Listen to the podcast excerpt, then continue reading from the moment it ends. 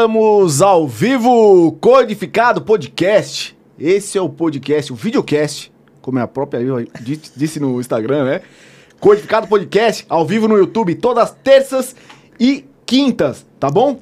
E depois, não esqueça que o nosso som sobe pro Spotify, beleza? Boa noite a todos, estamos aqui exatamente às 20h35 e a nossa convidada de hoje, Ah, Lívia Mendes. Boa noite. Cantora, Kiko. compositora e professora. E professora. Pô, Lívia, e aí, como é que você tá? Exatamente. Ai, eu tô bem, tô muito feliz de estar aqui hoje. Muito obrigada pelo convite. Eu fiquei muito, muito feliz. Primeiro porque é a minha primeira aparição, assim, em público, depois de todos esses tempos, né, sombrios que a gente viveu aí nos últimos anos. Eu fiquei em casa durante a pandemia, me resguardei bastante. Então hoje eu tô saindo por uma causa especialíssima que é vir aqui hoje. Tô muito feliz para falar sobre cantar, produzir, dar aulas. Ô, Olivia, aqui você fala o que você quiser. Aqui Ótimo, é, aqui que é é. Um brinde. Um brinde. Obrigado pela presença. Eu que agradeço. Já agradeço a todo mundo que estiver assistindo aí. Mandei pros meus amigos, meus fãs, minha família. Espero que esteja todo mundo aí online pra gente trocar uma Ótimo. figurinha. E lembrando também, quem estiver assistindo, por favor, dá aquele likezinho pra ajudar o canal. Se inscreva, tá bom? Que nosso canal tá, tá alcançando lá 4 mil horas visualizadas, alcançou mil inscritos. Muito legal. Muito obrigado pela presença de Parabéns. todos. E lembrando que, daqui a pouco, quem tiver no chat ao vivo, pode fazer perguntinhas pra Lívia, ok? Todo mundo junto e misturado hoje. Uma boa noite a todos, Lívia. Boa noite pra você também. E aí, me conta Boa aí, como é que noite. foi a, a sua estreia na vida? Rapaz, na vida, em 1987. Vou fazer 35 anos. Você vai fazer 35 Eu vou anos. fazer 35 anos. Desses 35, 4 de São Paulo. Nasci em Belém do Pará, no norte do Brasil. Calor quente e úmido, comida boa e muitas oportunidades dentro da música também. Então, mais ou menos aos 18, 19 anos, eu comecei a fazer barzinho, comecei a cantar e comecei a dar aula também em paralelo. E estudei jornalismo um tempo, estudei letras depois, e foi onde eu me formei. E depois da faculdade, já com uma experiência aí no barzinho, tocando e cantando é, o, o que a noite pede, né? Sim. Repertório popular. Eu achei que era o momento de eu cantar as minhas próprias músicas. Aí comecei a compor timidamente, assim, mostrar para alguns amigos e tal. Mas isso lá atrás, como é que, como é que surgiu a Lívia cantora? Você. e- e- Antes disso, rapaz, no, no videokê das minhas tias. É? A música, a música entrou na sua vida pelo videokê. Foi, completamente, pelo videokê. Reunião de família. Eh, Era onde eu cantava e também muito acompanhada pelos meus primos e pelo meu avô. Tem uma história anterior aí, vou te contar. É, eu venho de uma família onde todo mundo gosta muito de música e faz da música uma parada muito de união, assim. Por exemplo, todos os nossos aniversários, churrasco, reunião de família, tem que ter alguém com violão tocando música ou algum videokê. Uhum. E nesse contexto, meu avô tocava violão, meus primos, desde adolescente, tinham banda, primos mais velhos, eu ainda era criança, né? E cantava, mandava um Sandy Júnior, assim, uma Marisa Monte, até aprender a tocar violão. E eu comecei a aprender a tocar violão para me acompanhar cantando. Porque, hum, quero mandar um recado aqui para os meus primos, agora esse shade vai para vocês, porque não queriam tocar as músicas da Sandy para eu cantar. Ah, você Queriam também é fã da Sandy. eu fui mais, já fui mais. É, eu sou muito fã da trajetória dela. Ó, produção, já fui muito fã da, sou- é, já fui mais, sou muito fã da trajetória dela, mas eu tive aquele boom ali da adolescência, né, que eu acho que Sim. todos nós vivemos em algum momento da nossa adolescência. E aí queria can, queria can, tocar junto, né, pra, pra poder me acompanhar e não não sabia e fui aprendendo. Meu avô me ensinava um acorde, meu primo me ensinava outro. Eu ia tocando ali pra me acompanhar cantando. E, cara, eu acho que acabou que nesse, nesse momento onde eu tava tentando aprender um instrumento, eu descobri talentos ali, que na época pra mim eram diferenciais. Que era cantar, que era compor, escrever música. É, gostava muito da Marisa Monte também, então ensaiava, fazia treinos vocais cantando a música da- as músicas da Marisa Monte.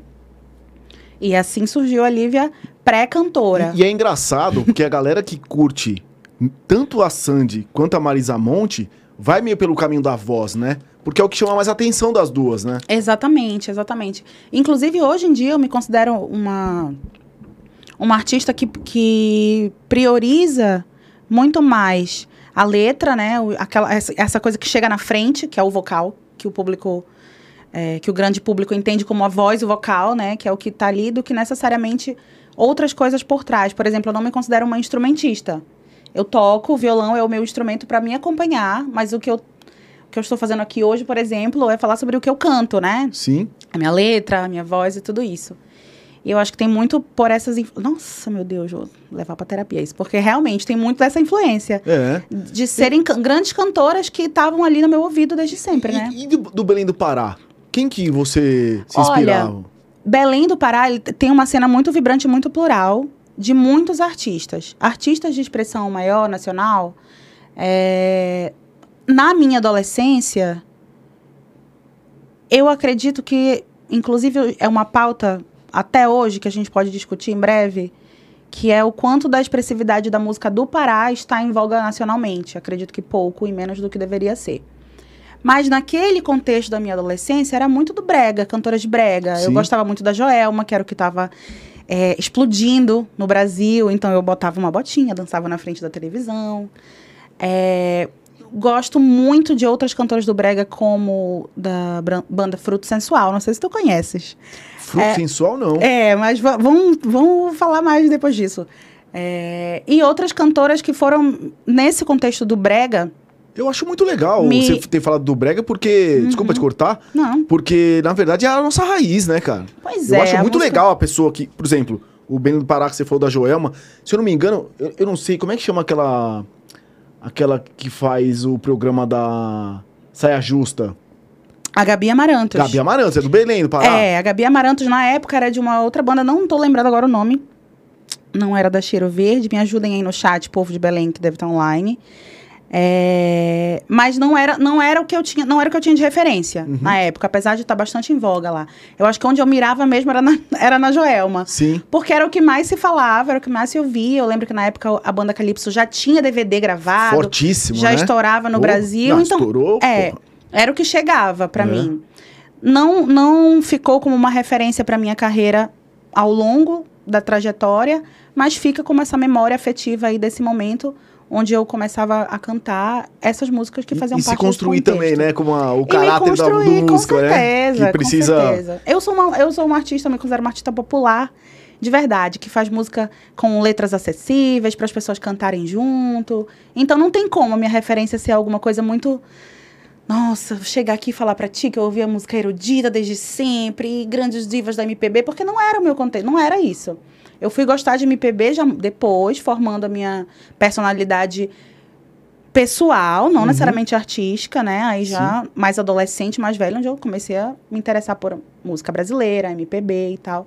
Mas nesse primeiro contato da música era bem bagaceira, bem pop mesmo.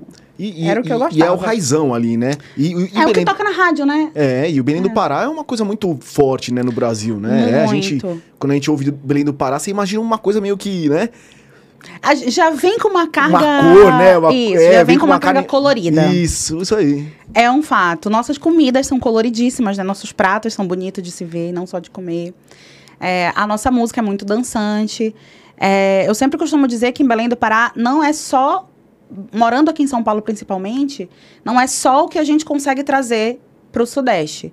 Tem muita coisa. Belém tem uma cena rock muito bacana, tem uma cena indie muito legal, de- da galera que faz música lo-fi mesmo, aquele povo que produz no quarto e tal, e faz aquela música cabeçuda, conceituda.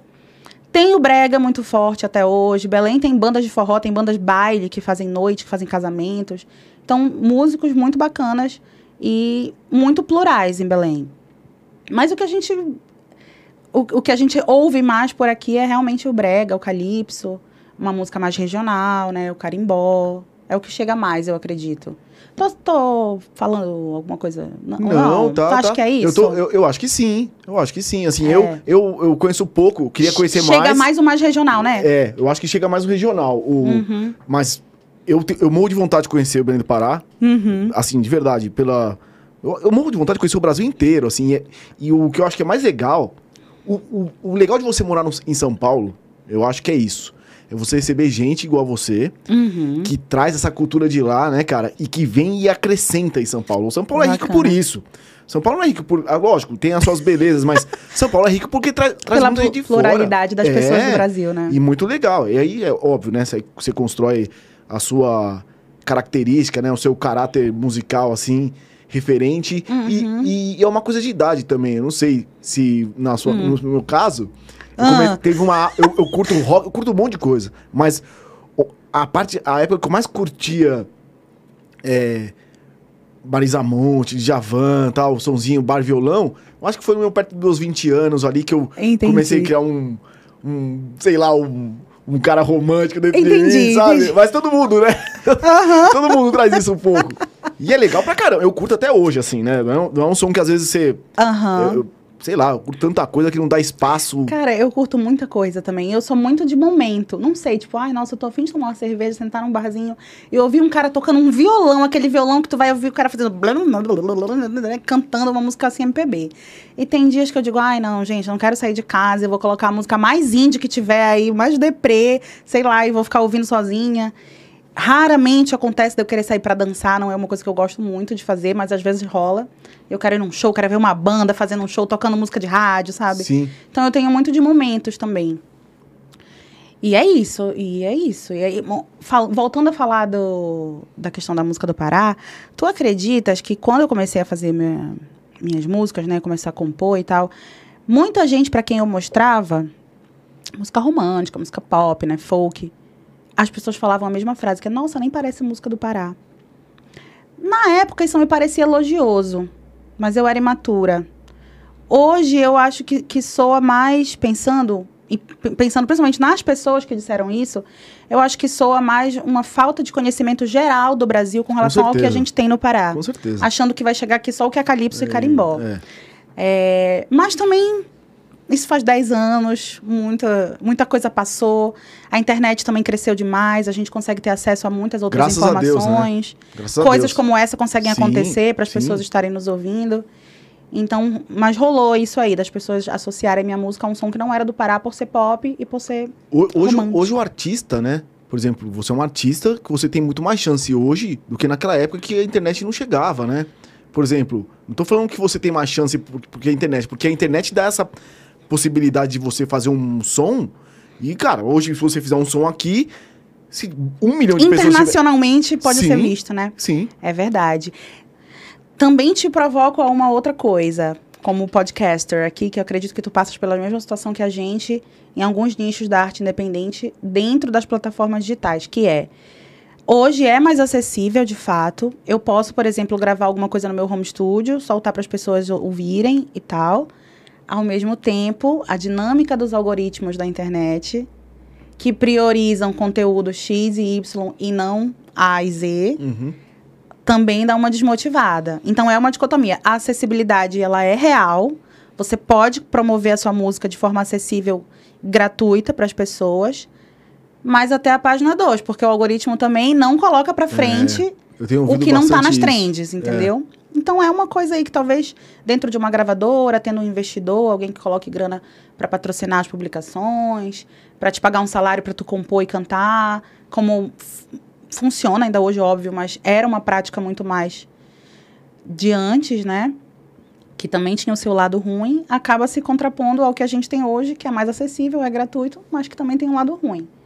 Tem muito artista que está nesse momento pós-pandemia, né, que a gente já está dizendo pós, mas que ainda está aí nessa transição, É, agora com esse que, surto aí, que né? tá que- tentando se re- recuperar sem, sem perspectiva, cara, porque o Instagram, o Spotify, plataformas grandes, realmente boicotam um cara que não tá fazendo dancinha, que não tá fazendo a Nossa, trend. puta saco, né, cara? É, e tal. É.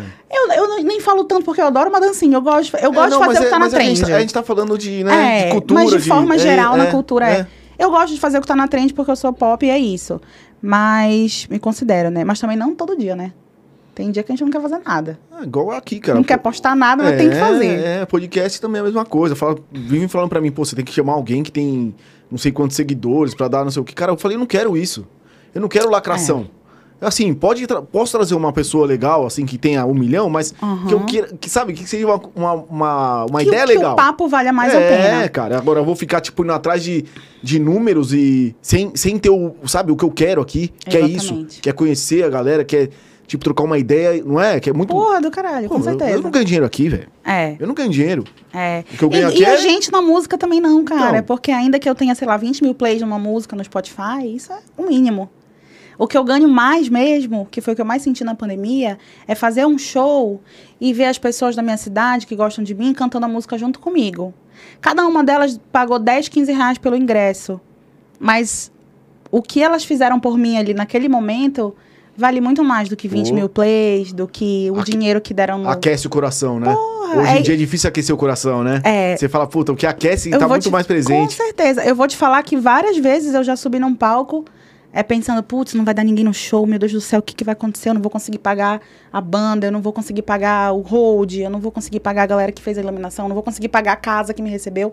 Porque muitas casas também cobram para que a gente, ou, ou parte da bilheteria, enfim, tem uma dinâmica dentro da, da, da arte nesse sentido. Muitas vezes eu subi no palco cheia de preocupações. E durante duas horas, uma hora e meia, aquilo se esvai, porque aquelas pessoas estão ali cantando a tua música e, sabe, te fazendo um comentário bacana. E aí chega na hora, a gente continua com as dívidas, né, do artista independente.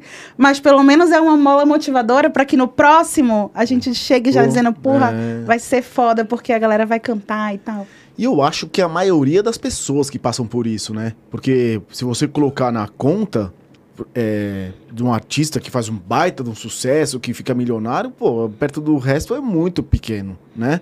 Como outras É. coisas também, como outros segmentos também, como podcast também. Mas assim, é, eu acho que a arte é movida por isso, né? Com certeza. Pelo que te traz amor ali, você fala, cara, isso me faz amanhã acordar e te motivar pra fazer mais uma música. Com E certeza. a galera cantando uma música que você fez, Com na vibe que certeza. você tava, né? Você compôs naquela madrugada, naquela loucura. Expondo as minhas É, histórias e as minhas é, músicas. cara, é, é verdade. Cara, com certeza. É uma exposição certeza ali, absoluta. verdade, do, mais do que se expor, né? Mais do que aparência, é uma coisa que pensa. É, exatamente. que sai de dentro pra fora, né? É isso mesmo. E essa é a vida do compositor, porque eu costumo dizer que eu sou uma compositora apaixonada no seguinte sentido. É, eu não conseguiria, por exemplo, tava até falando com umas amigas esses dias, não conseguiria, por exemplo, trabalhar numa empresa como dentro do setor do sertanejo, onde as pessoas batem ponto para compor, para cantar, compor, gravar e entregar para artistas maiores. Porque essa galera que eu admiro pra caramba é uma galera que tá compondo todo dia e fazendo, e sabe manhas, sabe, entende de harmonia, entende de tudo. E eu sou aquela compositora que diz, ai, hoje eu tô inspirada, acho que hoje eu vou compor uma música.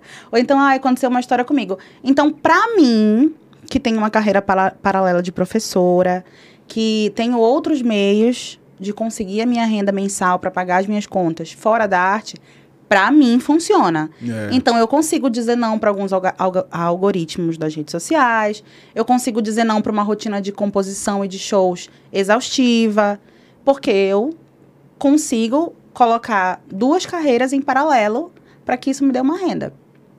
Eu só, isso funciona para mim. Já quis outra coisa, já tentei fazer de tudo para me encaixar, ok, isso faz parte do meu passado, mas hoje eu penso desse jeito.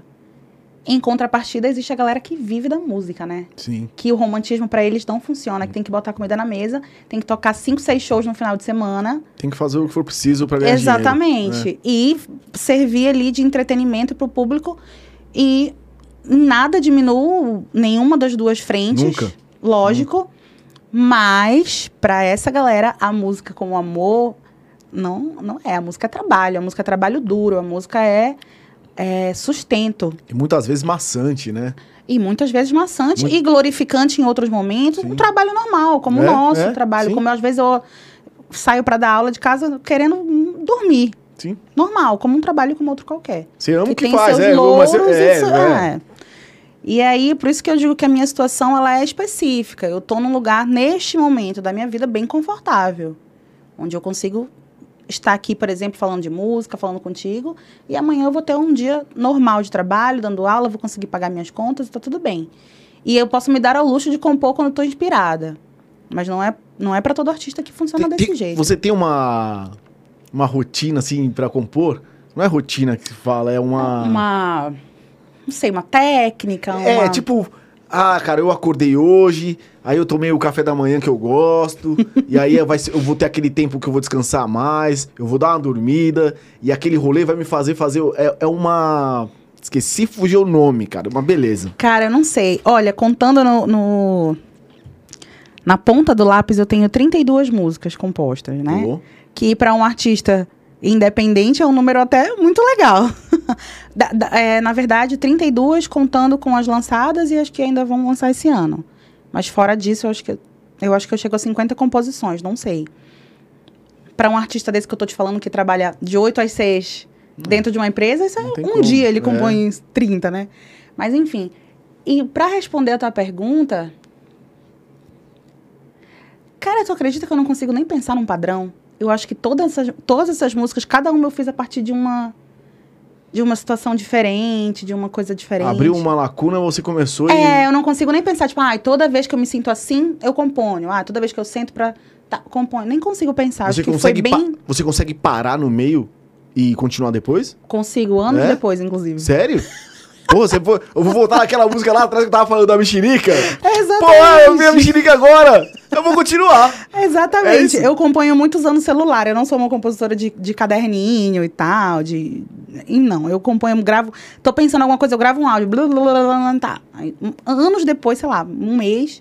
E essa coisa do anos é verdade, porque. Do anos não, né? Dois anos. é verdade, porque eu tinha músicas no meu bloco de notas. Por algum motivo que não lembro qual, perdi esse, esse conteúdo. E quando fui recuperar minha senha do iCloud em algum momento da vida trocando de aparelho, isso retornou. E aí eu tinha letras muito legais. Aí, quando eu lancei o álbum, eram eh, algumas das músicas eram essas letras que estavam assim perdidas há tempos. O então mais- já o- rolou, já e o, rolou. e o mais legal de você compondo é que você toca violão, né? É. É muito importante isso pra quem toca. Eu já tentei compor algumas coisas. E aí? É, eu, assim, eu, eu tive uma banda tal. Vou falar por baixo, né? Por cima, quer dizer, que eu fui o máximo onde eu fui. Mas eu, eu compunha, eu fazia as composições de música, escrevia no papelzinho, passava minhas madrugadas lá na minha época, né? E depois dava pra um amigo meu que tocava violão e falava assim, cara, ó, é blém, blém, blém, blom, blom, blom, blém, blém, blém. Essa parte. Agora, já você não, você vai aqui, né? Ó, não da onde sei. sai? Sai da cabeça ou sai da viola? Cara, não sei, a experimentação, eu acho, porque eu aprendi a tocar violão da seguinte forma. Como eu te falei, meus primos e meu avô me ensinavam. E eu, fal eu falava assim, ó, ah, eu quero aprender. É, já tirei a, a jaqueta aqui. Eu falava assim, ah, eu quero aprender, sei lá, na estrada da Marisa Monte. E de alguma forma a MPB, ela tem algumas sequências harmônicas que você consegue repeti-las em outras músicas. Então, a partir do momento que eu aprendi na estrada, eu ficava fazendo aqueles mesmos acordes para tentar achar outras músicas. E acabou que a minha forma de compor nasceu assim. Então, eu não sou a pessoa que realmente entende muito do que eu tô fazendo. Sei. Não sou essa, essa compositora. Mas eu experimentei muito, né, ao longo dos anos. Memorizei muitas sequências harmônicas, consigo trabalhar. Tem músicas minhas que eu faço a mesma sequência exatamente, mudo a melodia vocal na hora da produção para gravar. A, a minha produtora de Belém, né, que é a Camila, dá uma lapidada, diz: Não, amiga, vai por esse caminho aqui. Agora aqui em São Paulo, que eu trabalho com Sapulha, ele vai na mesma linha, tipo, não, tira isso aqui, pensa nisso aqui, tenta refazer essa coisa, melhora tal coisa. E eu vou aprendendo. Mas, realmente, tocar um instrumento é uma facilidade, sim. Mas você, você é professora, certo? Uhum. Você, mais menina lá atrás, era o sonho ser professora ou era o sonho ser música? Menino. Tem muita coisa que eu vou falar na terapia depois desse podcast aqui. Não, é, não, porque é muito É, louco, não, né? Mas é Você uma fala- pergunta maravilhosa. Conclui, enquanto não, eu penso. Não, é isso, é isso mesmo. Tipo, você era lá uma adolescente, já curtia música, né? Uhum. Já, já gostava, Já. já. queria já arranhar umas cordinhas, ou já, ou já arranhava ou não? Eu comecei a tocar com 14 anos, então eu já tinha sonhos anteriores a isso. E, Cara. E, e como é que você foi ser professora? Você é professora do quê? Eu sou professora de espanhol e português. Língua Porra. portuguesa e língua espanhola. Você fez letras? Fiz letras.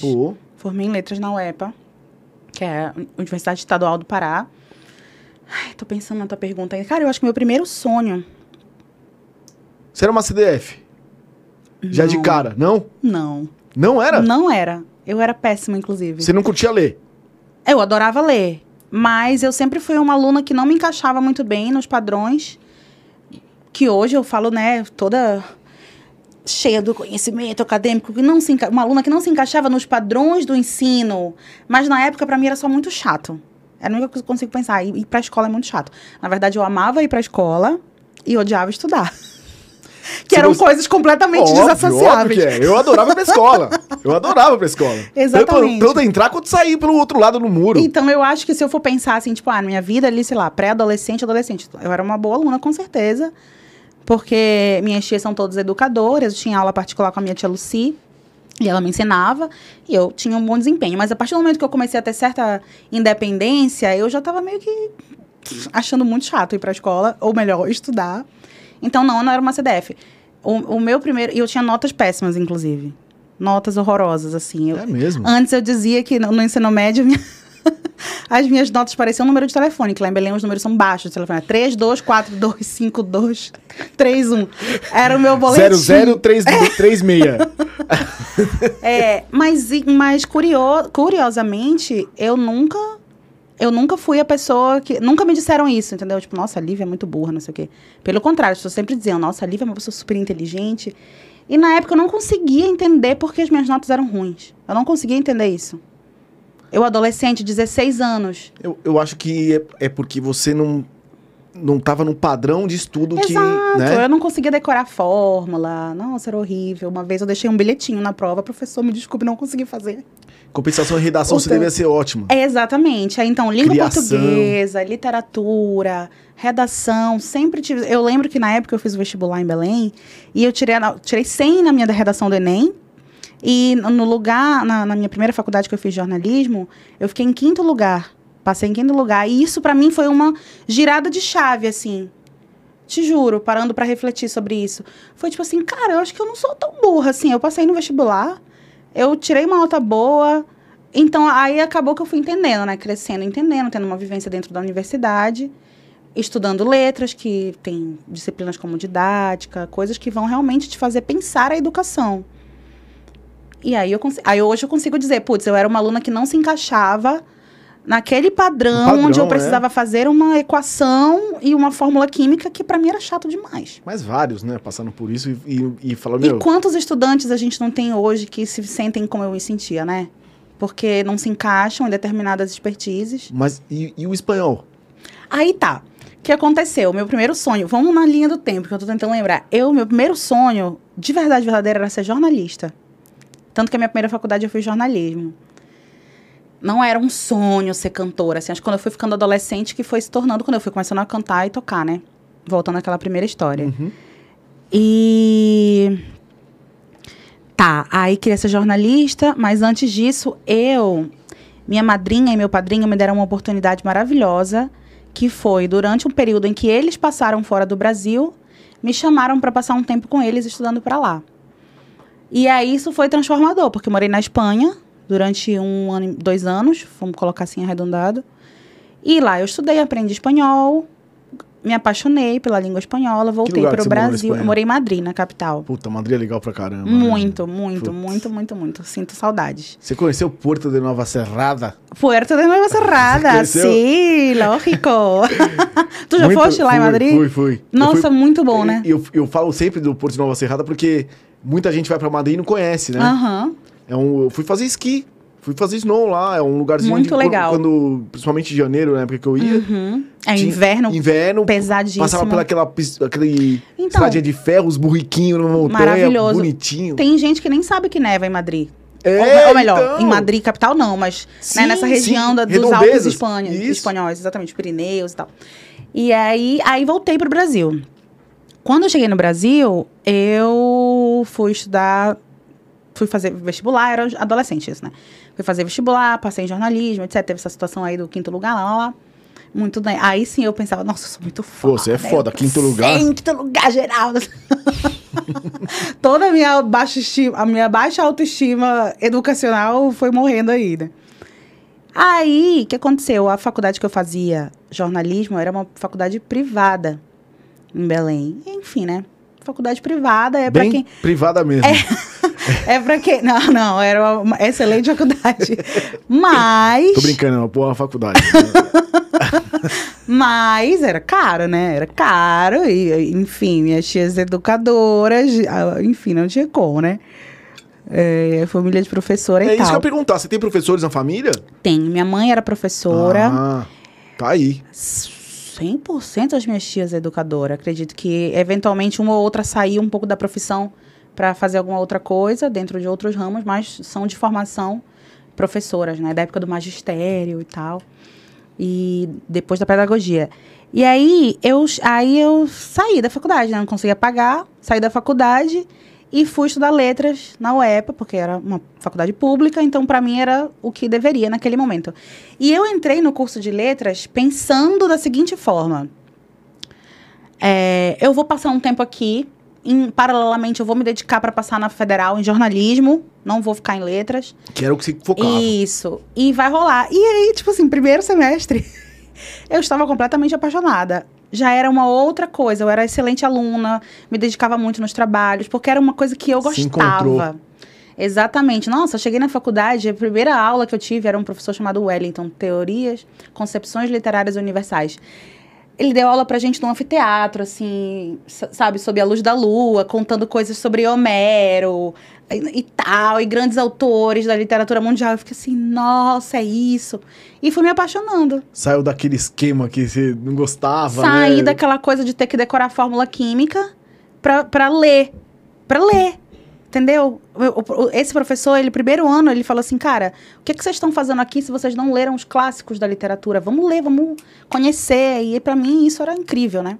Inclusive, muito da minha composição vem dessa minha experiência dentro da universidade, da leitura, de conhecer diversos universos literários, né? E quem lê, compõe, né? Pô, é, porque, sim, As ferramentas estão ali, né? é, tem que, tem que. Aí sim eu digo, aí tem que saber ler as entrelinhas e aprender com os grandes autores, É né? por isso que eu era um péssimo compositor. desculpa, Ó. desculpa. Eu não queria falar, mas beleza. Mas, mas, mas, vamos, mas vamos pensar no nosso assunto anterior, que é cada um tem a- o seu. sim, né? sim, as loucuras, né? Cada um tem a sua vibe e tal. Tem uma galera de exatas aí que faz um monte de coisa incrível que eu jamais. Uma vez, quando eu cheguei em São Paulo, eu fiquei alucinado pelo metrô de São Paulo. É, não por ele ser lotado, né, em horário de pico, mas por ele ser um sistema de engenharia complexo, premiado internacionalmente, onde eu ficava pensando, gente, eu acho que se eu morasse numa cidade que tivesse um problema de mobilidade urbana, eu ia sentar, pegar meu violão e fazer uma música. Não estou conseguindo chegar no trabalho. O trânsito está horrível. Eu nunca ia conseguir pensar num sistema subterrâneo de transporte que seja incrível. Entendeu? Então, É, eu é. acho maravilhosa a galera de exatas que fez isso. Inclusive, esse metrô de São Paulo é o metrô de Madrid. Exa que é premiadíssimo na É, Europa também. puta do metrô, bicho, é um do olha. metrô. É. Exato. É isso, tanto em, em higiene. Não. Tem, tem algumas coisas que eu gosto do metrô de São Paulo. Eu fui até numa exposição sobre o metrô uma vez. Putz, se conversar com meu Aqui. pai, vocês vão. Meu pai, eu quero. meu pai operou o metrô, cara. Nossa, ele trabalhou acredito. por anos. A vida dele foi o metrô e a Varig. Mas assim, você começa a falar com meu pai, bicho, é tanta história, cara. Eu imagino. Embaixo da terra. Eu acredito. Nossa, eu, eu, sou, eu gosto real de pensar em como, como o metrô de São Paulo funciona, porque, sei lá, é uma cidade embaixo de outra, né? Eu não sei se é, se é mais intrigante você estar numa cidade que é basicamente oca por baixo, ou se é estar embaixo de, de, alguma, de outra cidade que Não. é. É muito Monumental louco. É em muito cima. louco. É muito louco. Isso é muito. É, muito louco. É São Paulo é muito hora. louco, né? muito. São Paulo é muito louco por isso. Eu vou te contar uma história. Eu entrei no Tinder assim que eu cheguei em São Paulo. Estava solteira na época, entrei no Tinder, dando like em várias, várias minas, vários boy e tal. E tarará. Aí um deles, a descrição era: Trabalho no metrô de São Paulo. Ó. A coragem do cara. Eu falei, eu falei, é esse que eu quero. Eu dei like na mesma hora, louca pra ele responder. Você usa aquele comigo. coletivo laranja? Ai, meu Deus do céu, tomara que sim. O que eu, eu- eu- o que eu queria era bater um papo com ele. Porra. Pra saber o que, que ele vê. Conhecer, né? Exatamente, acredita? É isso, gente. Várias histórias aqui Mas nessa isso que é legal, cidade. é isso que é legal. São Paulo, eu acho que tem muito disso, né? É, tem gente, juro, tem gente que mora em São Paulo e nunca andou de metrô. Eu acredito. Nunca andou. O cara sai do Brasil, vai pros outros lugares, só anda de transporte público. Que acha que, nossa, Aqui. maravilha. Nunca andou. Você- Ah. entra, entra nesse metrô de Pinheiros aqui, você vai ver. Plim, plum. Próxima estação, Praça de Sol. É a mesma coisa, só que ele fala, próxima estação. É, Praça é, da Árvore, onde pra- eu moro. Praça não, Praça da Árvore não, porque Praça da Árvore é linha azul. é, é linha azul. Esse aqui é amarela, né? É. Próxima estação, Oscar Freire, não, qual é a próxima? Oscar Freire. É. Ou a. Tô, tô, tô, tô perdida na. É, eu também faz tempo que eu não ando de metrô. Mandei pra caramba já, viu? Nossa, eu cheguei aqui, desbravei essa cidade de metrô e ônibus, ó. Isso é legal. Isso E é muito pode- legal. E, e, e tenho comentários muito elogiosos sobre o sistema de transporte público de São Paulo.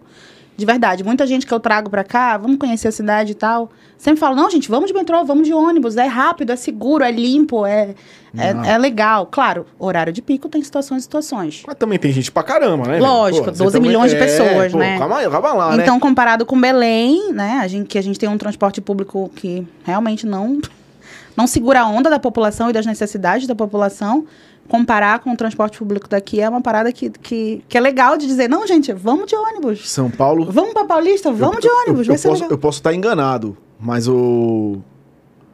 A malha, né? Que eles falam É, metroviária. malha, aham. eu acho que, se não me engano, é, é uma das melhores do mundo de São Paulo. Olha. Então, quando eu fui nessa, nessa exposição, eu vi que era uma, uma, uma malha, uma rede de metrô muito premiada. Eu não consigo lembrar agora os tópicos que eles colocaram lá. Mas eu lembro que a nível de América Latina, eu acho que concorre só com a cidade do México, talvez. Isso. E só. Ah, o, ah, cara, assim, tem que vir, né, pra conhecer. E você que não é de São Paulo, venha e. Antes de metrô comigo. Venha pra cá, antes de metrô. Vem conhecer Debaixo da Terra. Você. Você que não conhece Debaixo da Terra, Sete Palmos Debaixo da Terra, vem pra cá. É isso, é isso. Aqui- é muito bom. Hum. E aí, você, meninona lá, começou a fazer letras e, e falou, cara, agora eu vou estudar pra caramba letras. E a música foi o quê? Foi no... no- no- o, re- o repertório entrou aonde? No, Então, nas brechas do, da faculdade? Exatamente, nas brechas da faculdade, porque eu já cantava na noite. Realmente, em algum momento ali da faculdade, a coisa começou a apertar. E como eu era uma aluna dedicada, eu realmente gostava de fazer aquilo. Eu parei, ter- terminei um relacionamento que me acompanhava, né? Tocava comigo. E resolvi dar uma parada, me dediquei ali, aí fiz último ano, TCC. Lá em Belém. Lá em Belém, isso, lá em Belém. É, aí já também no último ano já tava meio ai, de saco cheio em alguns momentos, mas enfim, não vem ao caso. E aí eu comecei a tirar as minhas composições da gaveta, que naquela época eu usava caderninhos, né? Eu pensava, nossa, em certo momento eu escrevi sobre isso e tal. Será que eu consigo compor, né? Será que eu consigo dar continuidade para isso? E aí compus uma primeira música, mostrei para algumas pessoas, as pessoas curtiram.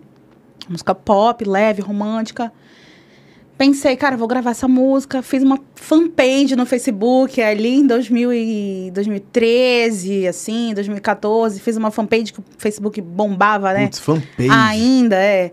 Fiz uma fanpage, é, convidei uns amigos para me ajudar a pensar aquele organismo ali da rede social que era embrionário ainda, né? Para artistas, principalmente. É, é. É, tem um, um amigo muito querido que me acompanha desde o início, que é fotógrafo, que é o Yuri, o- o Yuri Vicenzo. Aí ele, não, amiga, vamos, eu te dou as fotos, vamos fazer. E comecei assim. Aí subi a música no SoundCloud, nem tinha Spotify, eu qual, acho. Qual que, era, qual que era o mecanismo antes, a plataforma, que lá atrás, antes do fanpage, que era acho que no UOL ou alguma coisa assim, Eu, era o MySpace? MySpace. É, o MySpace era uma parada que bombava mais na gringa. É, É, tanto que eu conheci o trabalho de artistas daqui, tipo, eu lembro que quem levava muito esse nome era a Malu Magalhães. eu ia falar dela, cara. Isso. Eu conheci a Malu Magalhães através No do MySpace, MySpace. E ela, exatamente. pequenininha, foi tocar no Terra Festival. Exatamente. E eu fui assistir. Ai, que não, não acredito. eu Puta, adoro a Malu. Malu. Magalhães- a Malu Magalhães morava aqui, velho. Ela e Marcelo Camelo. Que legal. Sério, eles mas- moram, eles moram fora agora, Hoje né, eu não sei onde, onde Acho que moram, moram em mas- Portugal. É, mas eles moravam aqui na rua aí. Passava... Pô, a Malu Nossa. Magalhães tocava xilofone, velho. É. Você lembra? Era legal, lembro, É, pô, era a legal. menininha era monstro. E era bacana ver que ela era meio andrógena, assim, que ela tinha uma Sim, parada é, totalmente fora do padrão. é. Tocava o violão dela, eu achava admirável, Foi assim. emancipada com 14 anos, 15, sei É, lá. Exatamente. Né? E aí, não, mas eu não, não fui do MySpace. Conheci, ah, subi a minha primeira música no SoundCloud. E aí, em Belém, na minha cidade, não sei o que aconteceu, cara. Eu acho que eu dei uma sorte, assim, talvez, não sei, de juntar meus talentos, uma música popular que as pessoas gostam, com uma época muito bacana da- do apoio das, das rádios, a cena independente. Foi uma coisa, assim, que aconteceu. Pô, que legal, cara. E Você foi muito mais pessoas- além do que eu tô imaginando. Pois é, as pessoas começaram a gostar da música. Do nada eu tava indo em rádio, TV direto. Não, do nada não. Em você, um Belém? puta- você tava dando um puta ralo ali, do nada não, né, velho? É, no- do Calma nada lá. no sentido assim, não era pretencioso. Eu não, eu não nasci como artista com um sonho de, de, sei lá, de rodar o Brasil cantando. Naquele momento era pra mostrar as minhas músicas para as pessoas que eu gostava, sabe? De repente meu crush vê e me achar interessante.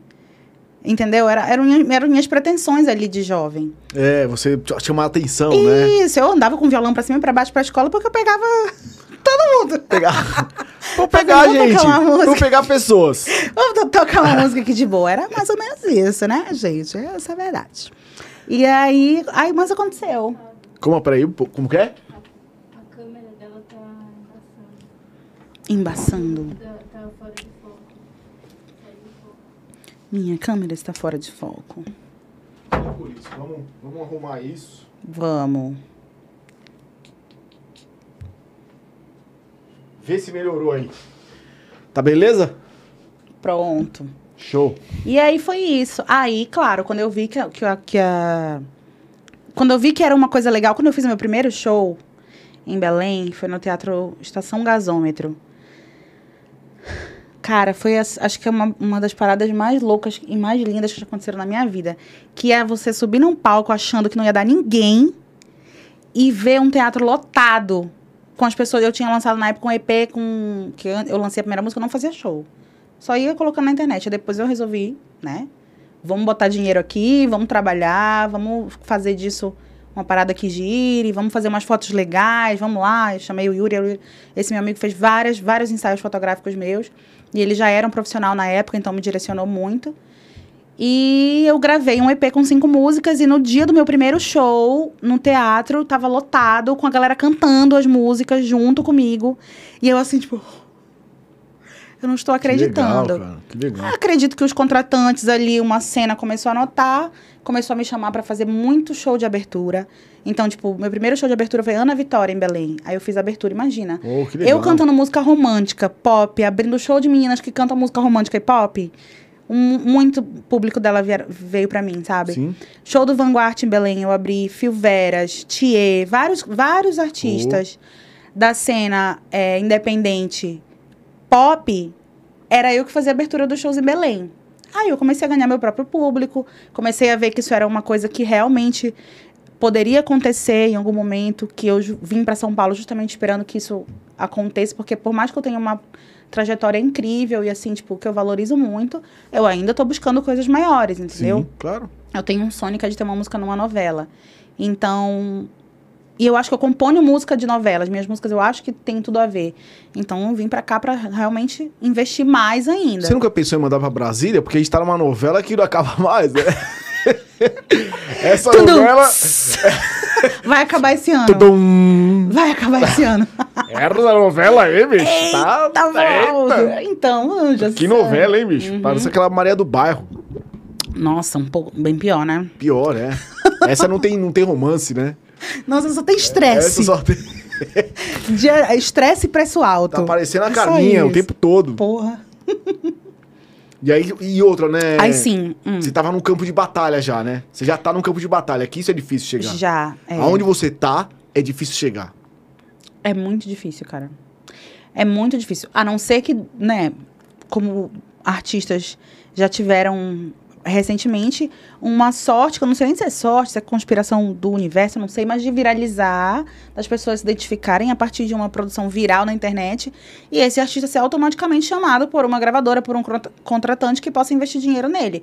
Existem os poucos casos, mas a maioria dos artistas independentes está ralando muito. Muito, tirando do seu bolso para fazer as coisas, patrocinando publicação nas redes sociais, pagando músico para estúdio. Uhum. É, a minha vida é essa, né? E eu acho muito legal, como eu te falei, todo momento confortável, ainda bem. Queria não ter que, que fazer outra coisa Ainda bem que você tem um trabalho viver você, de música. né, você é- é exatamente, professora. Você dá aula ainda? Você dou, dou é, leciona aula. aula Eu de- adoro. aham. Gosto, tenho muitos alunos, gosto muito. É, assim que eu conheci a Laura da nossa produção. E, e eu gosto pra caramba. Mas eu não vou te dizer que é uma coisa que eu quero ficar fazendo pra sempre. Não, o que eu quero ficar fazendo pra sempre é dormir, acordar pensando na música e fazendo show todo fim de semana. E pagando conta com isso. É isso que eu quero pra sempre. Mas a minha formação e a minha paixão pela docência é uma coisa que me deixa num lugar maravilhoso. Eu não tô enfurnada num escritório pra pagar conta, entendeu? Eu não tô fazendo uma coisa que eu odeio, que eu tô acordando obrigada. Não, eu gosto, eu gosto da aula, eu me formei pra isso, eu me apaixonei por isso. Junto Já com vale a, a pena, música. né? Então, Já pô, vale vale, a muito a pena, é. vale, com certeza. Eu tenho Agora- alunos maravilhosos. Agora tem uma coisa, né, que você tá, a gente tá falando aqui. É, pô, antigamente tinha, você tinha internet que agora pode te ajudar a fazer algumas coisas e tal. Aí você vem, cara, quando tá tudo legal pra você estourar, tipo, na internet, vem o algoritmo, né? É impressionante, né, bicho? É impressionante. Aí, tipo, alguma coisa desvia o caminho do artista. é, do artista. Como chama? Independente? Independente. Uhum. Que, que tem que desviar o caminho do cara. Pô, cara, sabe? Tá aí hoje a- as plataformas, o Spotify. Hoje você. Hoje, geralmente, até artista que é já bem. né? O Com cara que é mais famoso, é. O cara que é famoso, ele não, ele não vende mais disco e, e CD, né? Ele vende. Ele joga na, na plataforma e vai fazer show, né? certeza, Com certeza. Eu acho que existem alguns artistas aí do ramo mais alternativo, talvez, que vendem vinis porque são itens de colecionador hoje em dia. Então, muito artista faz um vinil porrada, bonitão e tal, porque é um item de colecionador. Eu gosto de comprar vinis dos meus artistas. Mas não é uma coisa que vai ser pra monetizar como já foi o CD e como já foi o LP. Entendeu? Décadas. O físico atrás. ali na é, mão, não. né? Hoje o que acabou, monetiza é. é, a, a plataforma. Que pagam pouquíssimo, inclusive. Né? É, paga pouco. Paga muito pouco. muito pouco. Cada play, eu não sei nem te dizer, mas é, é coisa de centavos. Sei. As plays que a gente tem. E isso depende muito de quem deu a play. Se tá numa playlist que tem mais de mil ou menos de mil seguidores. Se foi dada em tal hora do dia essa play. Se foi o mesmo perfil que deu várias plays. Ou se foi Sim. vários perfis Sim. diferentes. Se foi muita gente da mesma cidade. Se foi gente do Brasil todo. Então, tudo isso entra na conta da métrica do algoritmo. Sabe o que eu pedi? Pra você dar um playzinho Opa! de leve no meio da nossa conversa. Vamos, vamos dar o que, play. que, tu, que tu queres, ah? Que tu quieres? Vem aqui, ó. Não consigo te ouvir. Vou ter que dar uma afinadinha aqui, que as cordas são novas. Perdeu o foco. Com tu ajeita aí.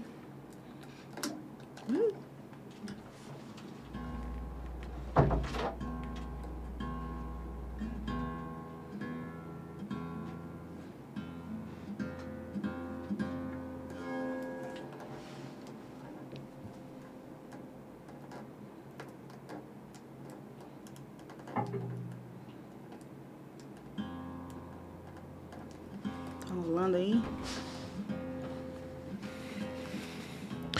Isso aí, velho. Programa ao vivo é assim mesmo. É isso. Mas a gente vai fazendo aqui. O papo tá tão bom que não tá nem. Co- Como é que tá aí? Você tá te- tendo um retorno? Eu ainda, ainda tô esperando um pouquinho pra, pra aproximar o microfone aqui rapidinho. Tem pergunta da galera aí ou não? Tem perguntas da galera. Tem um monte de pergunta aqui. Quer ir respondendo? Pode ser. Ó, você é paraense com uma boa participação no cenário musical do Pará. Então, o que te trouxe a São Paulo? Bom, já falou, né? É, tentar aumentar um pouco essa expressividade. Conto com vocês pra me ajudarem nisso.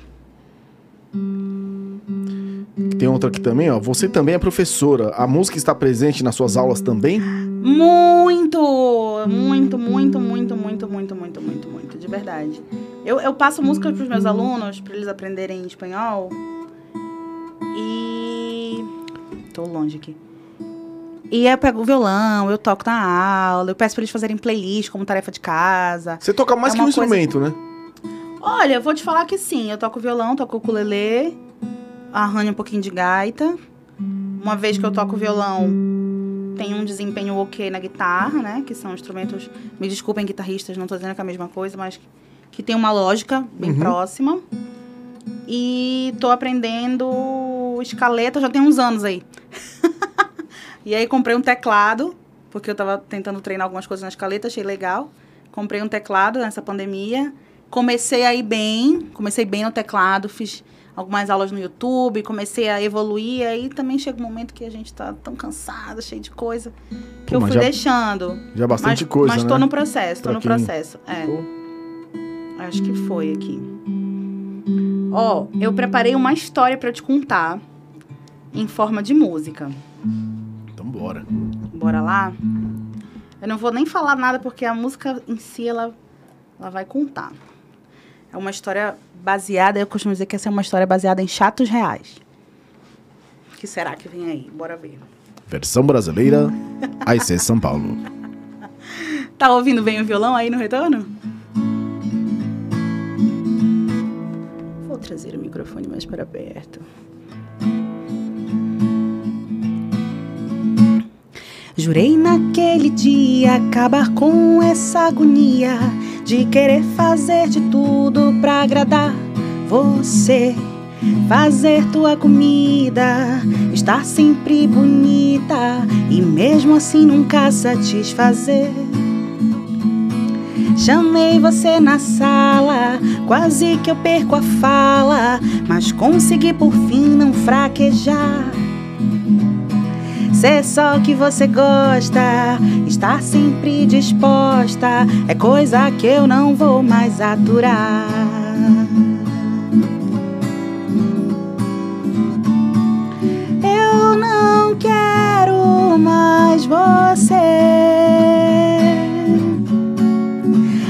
Você reclama quando eu faço macarrão e também se o arroz queimar e nem a louça quer lavar. Eu não quero mais você. Nem vem dizer que se arrependeu depois e vai fazer teu próprio arroz. Depois daquele dia, a nova agonia era você ficar me perseguindo por aí. Atrás de mim no shopping, no bar, na academia, dizendo que queria me ver e se redimir. Tentei uma conversa, mesmo com um pouco de pressa, porque eu queria mesmo era vir te avisar que ficar me perseguindo, além de chato, é crime. Se não parar, vou te denunciar.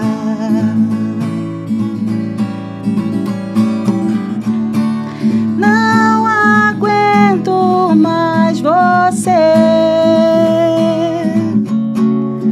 Você inventa, dramatiza e faz textão no Facebook pra eu ver como você se sente só. Não aguento mais você. E nem dizer que se arrependeu de vez, vai deletar o que tu fez. Ai,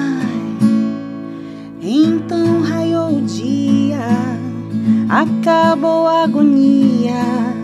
Parece que você já tá com alguém. Amém. Será que cuida dela? Ou lava a panela? Cozinha, faz arroz e mais além. Pergunto pra saber se você ainda é você ou se finalmente melhorou. Eu sei, parece curiosidade, mas é sororidade. Não quero ela passando o que eu passei.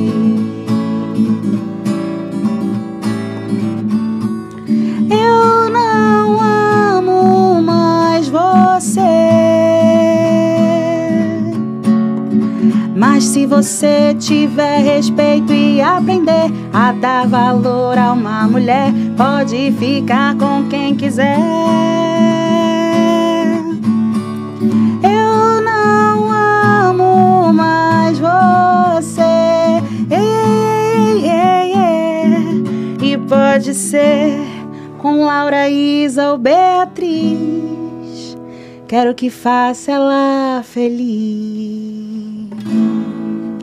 Na boca da galera! Exatamente às 21h30, bicho. Caramba, que legal, hein, Nivian? Uma história baseada em chat reais. Ô, que bacana. Te- teve uma que mandou aqui, ó. A Ingrid Mendes falou assim: ó, espírito obsessor. Nossa! Vá de reto, pelo amor de Deus. Saia da desgranha. É, essa pra O que, que é? Foi uma história meninas. própria? Rapaz, é uma mistura aí, é uma miscelânea de várias histórias minhas, inclusive. É, já, várias pessoas pela minha vida já passaram com esse perfil. várias pessoas pela vida das minhas amigas já passaram com esse perfil. E certa vez escutei é, uma- uma- um cara, no- eu estava num restaurante comendo, essa história é incrível. Que- quem me acompanha há um tempo já sabe disso.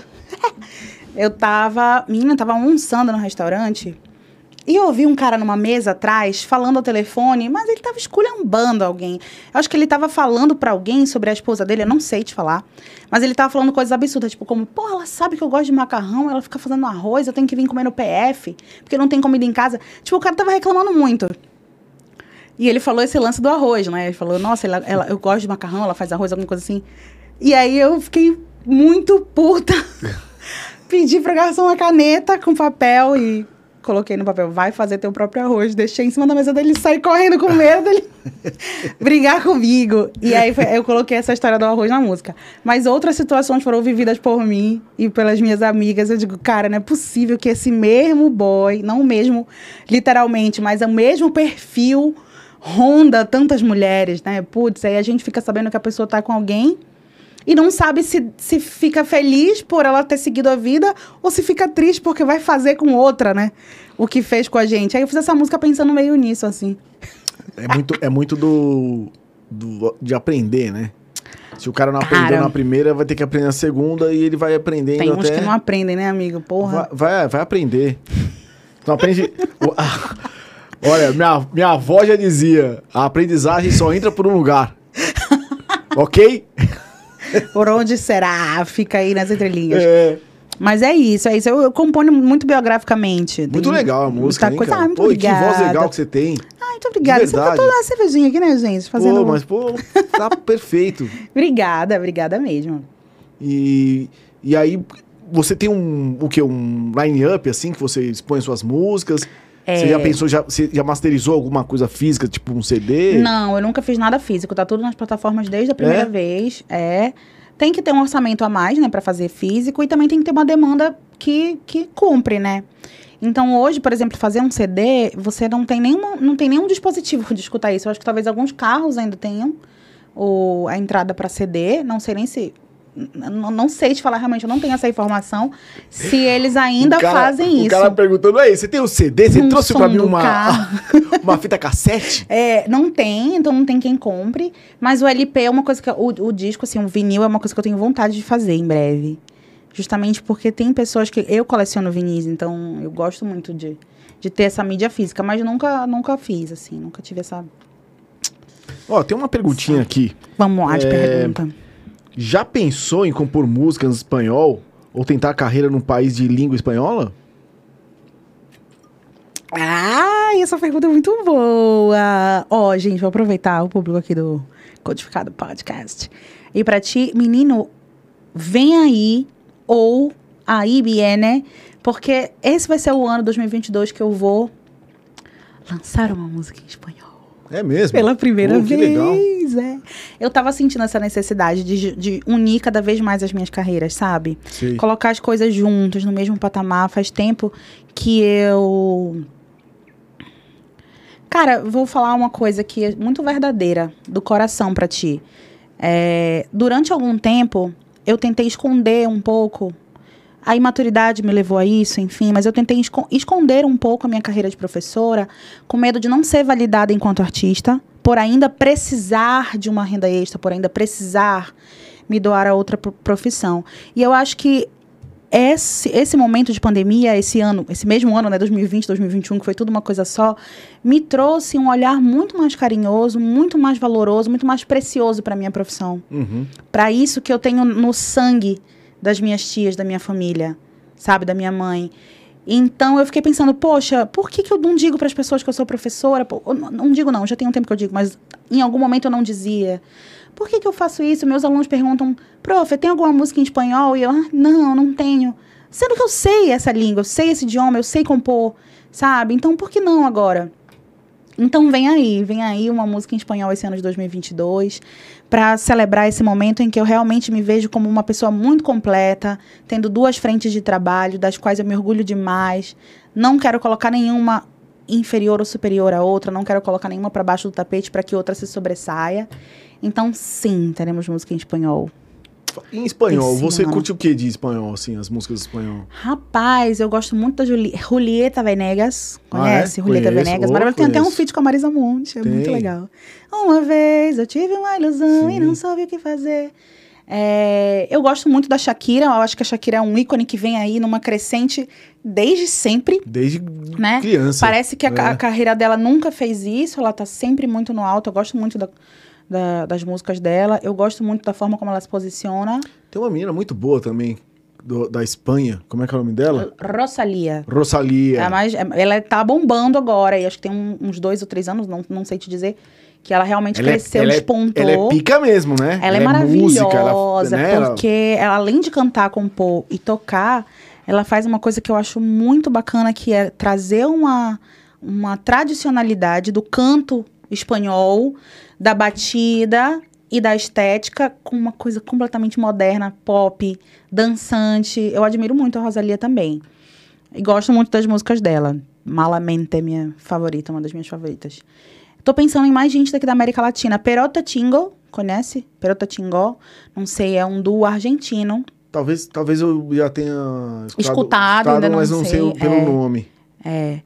Tô pensando em algum Eu artista ando, eu, masculino. ando meio na, eu, eu ando meio na onda do reggaeton. Ah, é o que tá É. bombando, né, em língua espanhola. Eu acho que... Mas, mas já há um tempo já que eu curto. Desde quando eu, eu fui pra Costa Rica e tal, Uhum. curtia lá. Aqui no Brasil não era muito tocado ainda. Eu acho que tá, eu Mas acho que lá tá já mais bom- recente mesmo no Brasil o reggaeton. É, e, e mesmo assim Tem é muito fraco, artista né? brasileiro fazendo, também. Fazendo, é. é.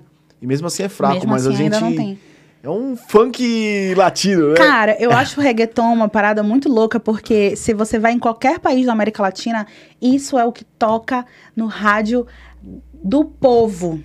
E eu acho a música que é feita para o povo, eu acho que é o melhor tipo de música. É, isso Não mesmo. importa o que seja. Isso mesmo. Então tem gente que fala, ah, reggaeton é muito, sei lá, compara um reggaeton com funk, por exemplo, no sentido pejorativo, tipo, ah, é uma música, sei lá, mal feita, é só uma batida, Isso, é só isso. para as mulheres ficarem dançando.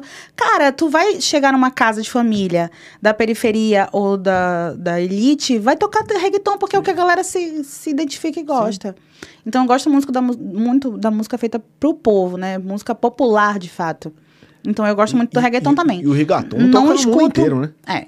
Eu não escuto música, eu não consigo nem te dizer agora um artista que eu, talvez eu pense numa Luma porque eu acho que tem uma expressão maior, mas eu nem sei se ele se pauta só no reggaeton, não sei, de verdade. Ah, tem uma Luma, J Balvin, Nick Jen, Farruko. Nossa, tá por dentro mesmo. Farruko, qual mais os outros? Já vou te dar um desafio que é, te- que é preparar uma playlist de Ma- reggaeton pra mim, Ma- então. Manuel Turiço, Pronto. Já Yandel, quero. Yandel.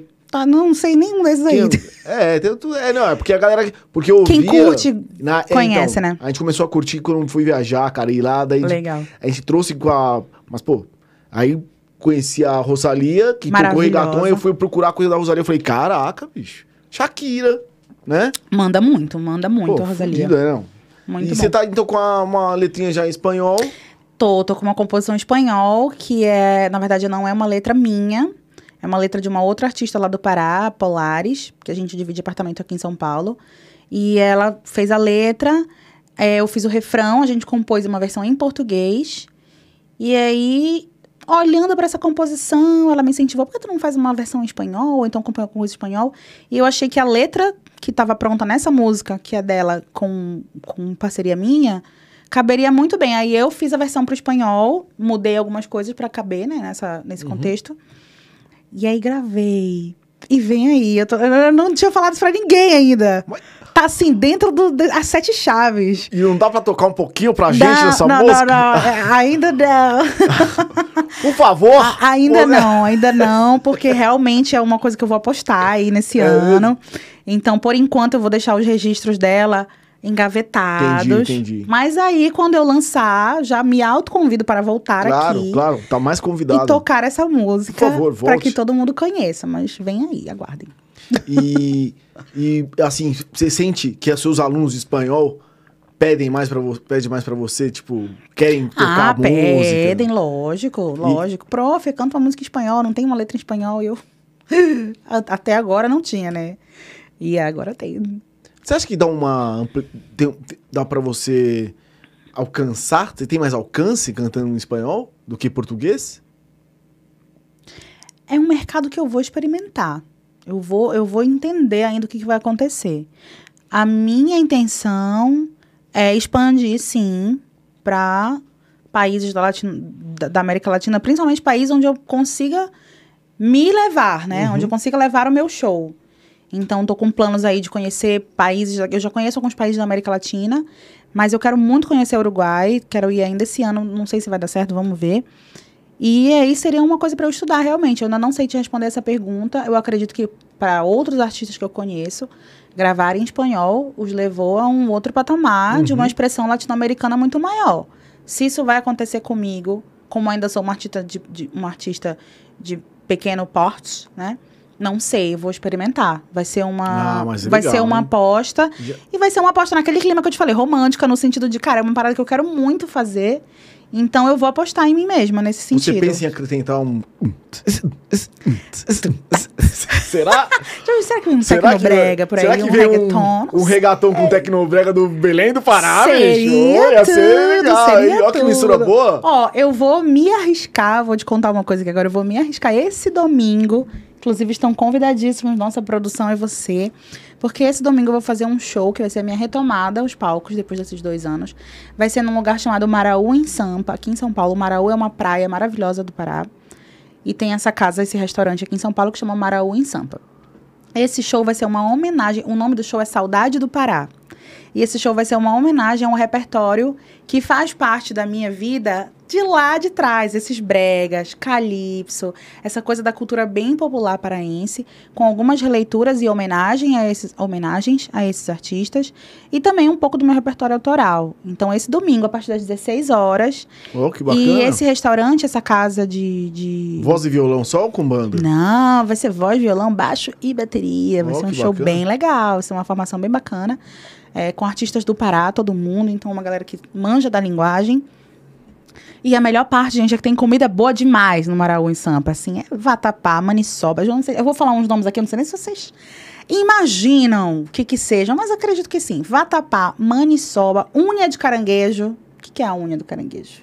Fica aí o questionamento. Unha de caranguejo? Unha de caranguejo. É um salgado que parece uma coxinha e dentro vem uma patinha de caranguejo Ah, já vi, pra- já. como recheio Eu- e além do caranguejo desfiado. Eu comi isso aí no Nordeste. Tipo, Pronto, no... é muito- João é- Pessoa. Pois é, o caranguejo, coisa da, da- do, do fruto do mar e tudo isso, né? Eu não estou falando besteira, caranguejo é fruto do mar, desculpa, mas eu. É, essa, é fruto do cultura, mar, essa é. cultura da, da, da culinária marítima, que vem do mar. Sim, sim. Não é, pô. Não é, É, não, é, o, é o cara- muito presente O caranguejo é do... É do... Do mangue. Do mangue. É, muito o presente. siri, aí vai, vai difícil de falar quem é quem. Gente, a questão da biologia eu vou ficar devendo. Lembrem que eu disse que eu não era uma boa aluna na escola, tá? Mas, é- mas, é- mas, Mas do gosto eu entendo, gosto O muito como tudo. O açaí. Açaí, lógico, gente. Vou falar aqui uma frase. Eu nunca comi açaí sem ser o açaí doce. Então, eu vou falar uma frase aqui que parece muito bairrista de paraense, mas é uma verdade. O verdadeiro açaí, né? Aquele açaí que vem é, acompanhando os pratos, né? O peixe frito, o camarão, como uma. Não é uma bebida nem uma sobremesa, mas a gente também come doce, né? Toma doce. Mas não como aqui, né? Que vem com outras, outras frutas e outras coisas doces junto, até leite condensado e tal. Pra se tornar um pouco que uma sobremesa, um energético, né? Vocês sabiam que o açaí não é energético no Pará, gente? Se você toma uma tigela de açaí, você dorme a tarde inteira. Tá entendendo? Porque é uma parada pesada, grossa e hipercalórica. Mas ele, ele, ele é um açaí doce? Assim, com Você de pode. Guaraná, você tal, po- ou ele é não, não, não, não, não, não. Ele é o açaí com o gosto específico dele, que não sei nem te dizer se é doce ou salgado. Você pode acrescentar o açúcar, um pouco de gelo, farinha de tapioca, e aquilo se transforma numa sobremesa. Ou você pode não acrescentar o açúcar, tomar ele puro, junto com um prato salgado. Então, você tá comendo aqui o arroz, o peixe frito ou o camarão, com feijão, com farinha, aquela farinha amarela, né? Do, do norte, do nordeste. Nossa, que delícia, que fome que tem. E aí, aquele açaí tá ali do lado, você tá dando uma colherada aqui dele, grossinho, tipo uma papinha. Ou num copo, tomando um pouco mais fino, mas ali como um acompanhamento. Não é nem bebida nem sobremesa, mas ele também pode ser como uma sobremesa. Agora uma pergunta, uma pergunta meio que saindo meio do foco. É, você tem uma energia muito boa, assim. Então, Ah. por que, que será que a galera do do Belém, do Pará, assim, a galera lá de cima tem essa energia tão Ah, não sei. Hein? Obrigada. Olha o sorriso dela. Eu não sei, caraca, energia, desgraça! eu não sei, cara, eu não sei. Eu acho que a gente é caloroso, a gente é receptivo, né?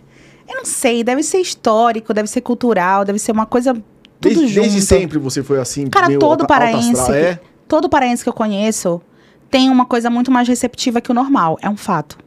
Por mais plural que seja a personalidade do paraense, obviamente. Mas eu não, não conheço, assim, alguém que seja... Não sei, não- sei, eu não sei te falar. Eu encaro isso como um elogio muito bom, porque eu sou uma pessoa autoastral Mas é verdade, normal, é verdade então... mesmo. Mais eu uma gosto demais. perguntinha aqui. Hum. O ativismo é muito presente nas suas letras. O clipe Morada foi mencionado como um dos melhores clipes nacionais do orgulho LGBT. Você sente que tem espaço e boa recepção para esses ativismos na nossa cultura? Vamos lá. Você acha que tem espaço? Não, não. Você acha que não tem? Eu acho que não, porque ser LGBT no Brasil hoje em dia é uma questão de vida ou morte, né? Não é uma parada que você possa Hoje dizer é, assim, né? uou, vamos É, lá e hoje tal. Em contrapartida, é, existe uma, uma tendência, eu acredito que da cultura nacional nos últimos anos, a ser mais aberto a artistas LGBT, a casais LGBTs na TV, a, não sei, uma programação. Então eu vejo isso amadurecendo um pouco na cabeça do brasileiro, Uhum. como povo e como cultura. Mas ainda falta muito. E quando. Assim, essa pergunta sobre espaço, né? O meio LGBT. Vou, vou reformular, desculpa. O meio artístico, ele foi desde sempre um meio majoritariamente LGBT. Isso é um fato, né? Eu acho que, não sei, muitos artistas, produtores culturais, pessoas do cenário. Eu sempre converso muito isso com, com a minha amiga e professora de canto, a Marisa. É, e a gente sempre fala isso. Então, os LGBTs, eles estão presentes demais no meio artístico. Cineastas, dançarinos, produtores, figurinistas, músicos e tal. Mas o abafa. mainstream, exatamente. O mainstream, é, o que toca para o público, infelizmente, não é. O que aparece no, como protagonista do filme, infelizmente, não é. E quando tem um personagem LGBT feito por uma pessoa que não é do meio, ou, não- enfim, são quest- questões complexas de serem abordadas. Estava Mas- melhorando, né? Até então, né? Eles É. estavam melhorando, mas o caminho vem aí. O caminho vai ser Olha, era isso, de aquário, né? Porque, Era de aquário está. porque isso não é uma coisa, né? é, a, a progressão do mundo tem que acontecer, não é verdade? Eu acho, eu acho. E eu, eu acho assim também, que de uma forma geral, gente, não me entendam mal, tá? Eu não tô dizendo que a coisa é boa. Eu não tô dizendo que não é uma questão de vida ou morte ser LGBT no Brasil em 2022. Não é isso. Mas, na história da humanidade e de uma forma geral, eu noto sim uma evolução Sim. e um caminho à diversidade, à representatividade, a nós desse, dessa comunidade sermos vistos de uma forma mais natural. Então, eu acredito que num movimento humano geral existe uma grande melhora. Poxa, a gente vai pensar em, em, sei lá, século XVIII, alguma coisa assim, as pessoas eram mortas em praça pública por amar é, outra pessoa. é, e hoje isso não é. acontece. Entendeu? Pessoas ainda morrem, mas de forma geral, falando novamente, eu acredito numa evolução humana. Eu também Se acredito. eu não acreditasse, eu não era artista, de verdade, porque o, o tipo de música que eu faço é para transformar as pessoas, entendeu? Eu, eu lancei o clipe Morada e numa das reuniões de, de briefing, né, da gente pensando como seria isso, eu pensei, cara, eu quero que tenha uma cena de beijo entre mulheres, eu quero que tenha isso, mas eu sei o público que eu tenho, eu sei as pessoas que eu tenho que atingir e eu sei como dialogar com essas pessoas. Ao longo de 12 anos dando aula, se tem uma coisa que eu aprendi é lidar com o ser humano. E é entender pelo olhar, pela coisa quem é aberto e quem não é.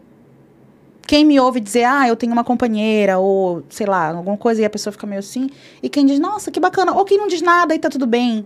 A gente vai aprendendo a lidar com o ser humano, certo? Respeitar, né? Isso. Então, quando eu fiz esse clipe, eu pensei nisso. Eu quero uma cena de beijo sim, porque eu acho que tem que ter, mas eu quero assim, assim, assim, assim, assim. Sem nada muito explícito, é, sem nada chocante, sem não sei o que, não sei o que, porque por mais que eu agradeça e valorize todos os é, corpos LGBTs que lutaram antes de mim para que hoje eu pudesse fazer um clipe beijando uma mulher, porque eles estavam na linha de frente porque morreram e foram violentados, não é a minha linguagem. Tu Sim. entendes? A minha linguagem é do Sim. amor, é da.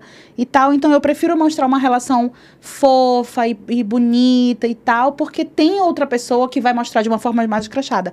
Tem outro artista que vai combater na linha de frente. Cada um com seu perfil, né? Exatamente. E eu, na minha vida pessoal, eu não sou uma pessoa combativa. Eu sou muito, muito, muito passiva. Quer dizer, eu, eu me emputeço. Eu sou ariana, então eu me emputeço. Mas eu não sou aquela pessoa que vai, chega com os dois pés, sabe? Ah, tu fez isso comigo, tá, tá, tá. Não, não, eu procuro conversar. Então por que, que eu faria isso com a minha arte? É, não faz verdade. sentido. Mas, mas você faz uma coisa que é muito mais importante, que é carregar um tijolinho, né? É, eu, eu acredito que as duas coisas são muito É. importantes, mas eu, eu tenho a noção que a minha é muito importante também, entendeu? Muito. E eu me muito. orgulho de, de Sim. lutar com essa arma do Sim, diálogo, a arte é a melhor, né? É. Imagina agora na pandemia sem a arte, cara. Exatamente. Né? Puxa, E- cara. E ia assim, ser né? horrível. Imagina, cara. Todo mundo falou pra caramba. Tem um monte, É. de, um monte de imbecil que falou aí de artista, de não sei o que. Bicho, se não fosse a arte, hoje a gente tava morto. É A verdade. gente tava. Ninguém ia fazer nada quando todo mundo tava enclausurado em casa, cara. Tava todo mundo na televisão, na internet, vendo live, né? E de. Exatamente. E fazendo- E consumindo, é, né? consumindo. Ouvindo música, vendo filme. Isso aqui. Exatamente. Isso aqui. Pois é. Mas voltando ao assunto, né? Hum. É, Não tem mais espaço, né, cara? Vamos falar, não tem mais espaço, né? Pra ser um imbecil, de não saber que ele Eu acho que é mundo- pra isso que não tem mais espaço, que não deveria ter. Sabe? Não tem mais É. espaço pra, pra você ser um imbecil e. Cara, não- sabe? Pensar que todo mundo é igual, né, velho? Pelo amor de Deus. Não É. tem mais espaço pra discutir. Eu, às vezes a gente conversa, eu falo, cara, não tem mais espaço pra discutir. Tá discutindo o que aqui na mesa? Não tem mais espaço, velho. Você quer ser mais o que, o que que alguém? Você, do mesmo jeito que você é diferente, o outro cara ganha mais, o outro cara trabalha em outra coisa. Gente, é tudo assim. Mas todo mundo é igual. E o nego ainda, sabe, a gente tá nessa, nessa de tentar buscar um fôlego que não. Tá difícil. Mas vai melhorar. tá difícil. Vai Vai melhorar. melhorar. vai melhorar sim. As coisas pioram quando, quando existe um mal maior. Sim. Entendeu? As coisas pioram quando existe um mal maior. Aham. Quando essas coisas mudam, as coisas melhoram. Eu acho, eu acho que também esses períodos turbulentos assim servem muito para a classe artística é, se repensar, compor, querendo ou não, ao longo da história, não só do Brasil, né, mas do mundo, períodos de grande conflito político foram períodos também de muita fertilidade artística, onde as pessoas Sim, se movimentam de sim. alguma forma, né? A gente Claro. teve uma, uma ditadura aqui no Brasil, de onde surgiram os maiores nomes da MPB até hoje. Pessoas que confrontaram esse sistema. Então, querendo ou não, é um período de rebuliço artístico, porque as pessoas estão inconformadas. E a inconformidade traz inspiração, pelo menos para mim. Muitas vezes eu já compus coisa porque eu estava me sentindo inconformada com um relacionamento que acabou ou com uma um posicionamento político de alguém que eu discordo. Mas é uma inconformidade que traz um fervor de, de- de- da arte, sabe? Então eu admiro muito artistas. Ah, Eu sou fã da Rita Lee, que é uma pessoa assim que ao longo da sua trajetória foi uma inconformada e tudo que ela quis falar ela falou, tudo que ela quis fazer ela falou, do jeito ela fez do jeito dela. E, e é isso. E Não, e o, o Botão do tem- F. E, e- é, e o artista tem uma força, né, cara? Eles têm uma força. Porque vocês, transforma, né? vocês carregam gente, né? Vocês carregam pessoas junto. É isso, é isso. importante. O cara que ouve sua letra, ele, ele ouve passa aquilo pro coração e passa pro outro e começa a entender, sabe? A música Com entra, né? certeza. Cara, eu vou, eu vou- vou fazer a entrevistadora agora. Vou fazer uma pergunta pra ti. Eu gosto muito de conversar sobre isso. É, tu te lembras um momento da tua trajetória onde uma música foi muito importante pra tu entender alguma coisa? Tipo assim, cara, tu ouviu uma, uma parada numa letra e a gente fica assim, meu Deus, é verdade. Sobre qualquer tema que seja, uma decepção amorosa e tal. Tu te lembras? Tu tens essa memória? Eu acho que eu tenho várias memórias, assim. Eu tenho Me várias. conta uma aí. Ah, cara, eu, eu não posso falar em nenhuma. Eita! Por que eu te faço essa pergunta? Olha, infelizmente eu não, não, eu tô brincando. É, Ah. Na verdade, assim, eu, eu, eu sou um cara que eu choro no comercial da margarina. Ah, O, o- eu via a Hebe Camargo chorando, eu chorava junto. Eu sou muito emotivo. De verdade. E a música, até hoje, faz parte da minha vida em todos os momentos. Todos, todos, todos. Você não tem noção. Eu vou pro banheiro. acorda ouvindo música. Eu acordo ouvindo música, eu vou no banheiro ouvindo música, eu trabalho ouvindo música, que eu tenho um estúdio. Uhum. Se eu pudesse, eu colocava um som aqui, só que não pode que o YouTube derruba. Pois sabe, é, né? né? É verdade. Então, assim, é, o tempo inteiro, cara, o tempo inteiro eu tô ouvindo música e tô me, sabe, associando minha vida ou as coisas que eu vejo e as coisas que eu ouço, pô. É, sei lá, cara, é tanta Então, coisa que não dá pra saber. In- assim. Independente de tu teres essa memória que vai ficar como tarefa de casa pra tu pensar nisso, me mandar depois uma mensagem, que é muito importante é, pensar sobre isso, eu gosto. Mas fica aí um, um ensinamento do que tu acabas de falar. É, a música transforma o teu dia, certo? Transforma o meu dia. É isso. Tu imaginas o que é uma coisa incrível de você ser a pessoa que fez uma música que transformou o dia de alguém? Isso é do caralho. Deve ser muito legal. É muito foda. Então, quando eu vejo uma pessoa me mandando uma mensagem, nossa, Lívia, sua música me fez pensar tal coisa, gosto muito, tá, tá, tá compartilhando os stories. Tem artista, grande ou pequeno, não importa, que não valoriza essa relação com as pessoas dentro da rede social, que acha que isso é desnecessário. Como é uma coisa que eu gosto de fazer, eu me identifico e tá tudo bem. Nem todo dia eu gosto, mas eu gosto de estar presente nas redes sociais. E não valoriza isso. Em toda vez que uma, que uma pessoa, principalmente quando eu não conheço essa pessoa, que não é uma pessoa do meu círculo, não é um amigo, não é um aluno, que chega uma mensagem dizendo, Lívia, a sua música me fez pensar sobre isso, isso, isso, isso. Eu me emociono de verdade porque eu sou essa pessoa, eu sinto isso. O meu sonho é chegar com a Rita, eu escrevi uma carta pra ela recentemente, é dizer, cara, Rita, no ano tal que você compôs isso aqui, eu ouvi, a primeira vez que eu te vi na TV, você tava vestida de noiva, grávida, no video show, no meio dos mutantes, assim. Isso é transcendental para uma criança ver uma mulher vestida de noiva grávida na televisão. Que é isso? Totalmente fora do padrão. Então, meu maior sonho é chegar pra Rita ali e falar isso pra ela. Por que, que eu vou desvalorizar uma pessoa que chega pra mim falando a mesma coisa sobre uma música minha? E o que eu sinto é emocionante de verdade. Eu, eu me emociono só de pensar agora nas mensagens que eu recebi. Hoje eu recebi uma, inclusive. Porque é uma parada que me coloca num lugar de formiguinha, mas que mostra para as pessoas o quanto eu tô de verdade dentro disso que eu tô fazendo. Porque se eu não tivesse Muito, 100% muito. aqui dentro, não ia tocar o coração e- de ninguém. E vou falar mais. Você tocou uma música agora que eu nunca ouvi. E o tempo inteiro a letra, ela é tocante, tanto pro bem quanto pro mal. Porque. Faz a gente ficar. Sabe por quê? Sabe por quê que eu tô Hum. te falando? Porque todo homem já foi esse cara que você falou. Já foi. E você fala, putz, será que é pra mim? Porque você já foi. adorei! Você você já foi. Você já foi. Porque isso é normal do cara que quer ser possessivo. E, e olha que coisa. Você ouve e você repensa.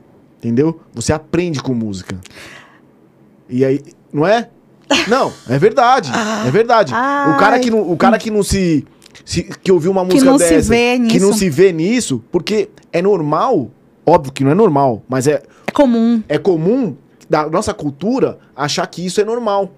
E aí vem uma pessoa e fala assim, cara, não é normal. Tanto não é normal, porque olha aqui, ó, tem uma música falando que isso sufoca, Incomodou muito, incomo- sufocou. Incomodou tanto que eu fiz uma música. Entendeu, cara? E quando sai uma música e o cara ouve, tô falando do outro lado, que o cara ouve e fala assim, porra, bicho, olha o tanto que, que pega. E eu ouvi uma vez só.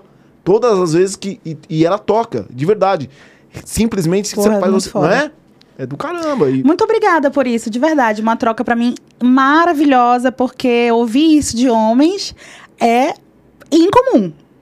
O comportamento é muito comum, mas ouvir isso que tu estás falando agora é completamente mas é incomum. que é, é que eu. Acredito até que é a primeira vez que algum homem me fala isso. É porque o cara tem vergonha, né? Lógico. Tem vergonha. Nossa, muito bom, muito tem obrigada, vergonha, mas, de verdade. Mas tem vergonha, mas não.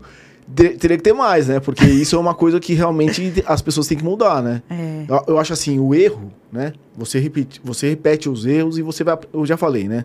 O erro, ele. O, a aprendizagem entra por um lugar. Mas é importante a gente aprender. E, e olha como a música traz, né? É. Bastante Nossa, coisa. que bacana. Pra mim isso é muito importante de ouvir, de verdade, porque confirma o que eu tô te falando, né? Confirma o que eu tô te falando, de sim. que é transformador e eu não tenho nem palavras pra te agradecer, cara, Não, de verdade. Eu, eu que não tenho palavras, eu queria ouvir uma música mais. Pode ser? Vamos, Vamos lá, então. pode. Vamos ouvir mais um som, que é Vamos. importante. E desculpa aí se eu. Se, eu, se alguém tá- já tá com raiva de mim. Mas por quê? Não. Ó, então você é o pé da porra lá. Falei, vamos, vamos dar um dislike aqui. Não dá dislike não, Não, gente. eu acho que só o fato de tu teres usado um verbo no passado Uhum. já diz muito, É, né? é. Porque a gente reconhecer nosso passado. É, e, e É incrível. os erros também é importante. É, exatamente. Vou dar uma afinadinha aqui, se tu quiser fazer mais alguma pergunta enquanto isso. Eu queria falar pra galera aproveitar, tá, gente? Que o likezinho pra gente é super importante. Você que entrou aí e tá com a gente, dá um likezinho e se inscreve no canal também, cara. Porque a gente tá com, com, essa, com esses números aí que a gente precisa aumentar. Vamos. E no Instagram também é arroba codificado podcast. E semana que vem, semana que vem não, quinta-feira, nós vamos estar aqui com terapeuta corporal e professor também. Ó que legal, que semana boa, hein? Poxa, muito Tô bom. recebendo professores aqui. Terapeuta corporal Rubens. Rubens, meu amigo, vai estar aqui com a gente. O que, que faz o terapeuta corporal? Cara, é tão louco. O cara, ele pega você, por exemplo, você é, você é música, certo? Uhum. Aí ele pega você e prepara pro que te impede de fazer as coisas. Opa! Sabe? Bom, Por exemplo, tipo performance e tudo, tudo, mais. tudo, tudo. Você chega assim e fala assim, cara, como é, que, eu- como é que eu faço? Por exemplo, você dá música. Uhum. Aí o cara fala assim: você precisa começar a correr de manhã. Aí você fala, cara, não vou. Não vou correr porque não é meu. Na verdade, não é que não é seu. Você não sabe o preparo pra se preparar pra preparação pra fazer a Pra po- coisa. Entendi. Entendeu? Nossa, O passo gostei. a passo. Então, ele, ele ensina. A, a gente já conversou várias vezes sobre Por exemplo, isso. no meu caso, eu preciso de fôlego pra segurar uma afinação. Aí ele vai Então, preparar o aí meu corpo pra isso. Ele vai preparar o seu corpo e o passo a passo pra você lidar com aquilo. É muito louco. Assistam Eu vou assistir. na quinta-feira, gente, às 21 quinta-feira. horas. Estarei aqui Mas, por favor, mande esse som para nós. Bora. Eu vou tocar uma música agora chamada Bom Conselho, tá? É uma música do meu primeiro EP. Deixa eu acercar aqui. E é porque normalmente meus amigos dizem que sou uma boa conselheira, então eu resolvi fazer essa canção pra isso.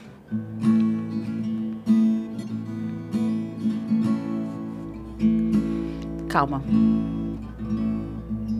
Tá. Afinação tá corda nova?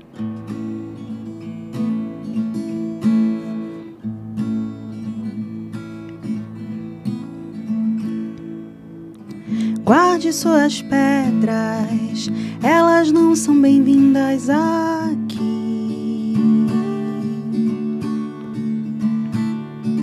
Salve suas perdas, elas são para aprender a sorrir.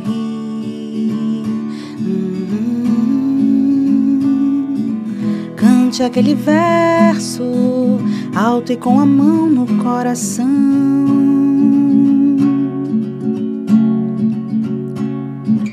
Baile rodopie, dance com você essa canção. Leia o mesmo livro que quando criança você leu.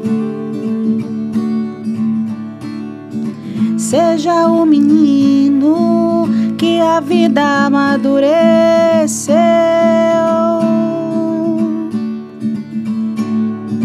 Cante aquele verso alto e com a mão no coração. Laia, Baile rodopie, dance com você essa canção. Escreva uma carta, pise o chão de chuva, tire a roupa. Crie uma receita, nade nesse rio, viva solta.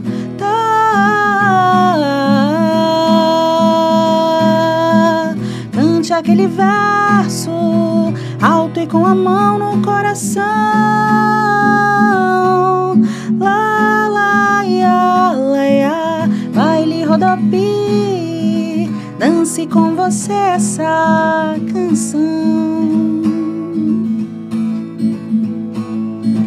Cante aquele verso alto e com a mão no coração laia, baile rodopi, dance com você essa canção. Cante aquele verso alto e com a mão no coração.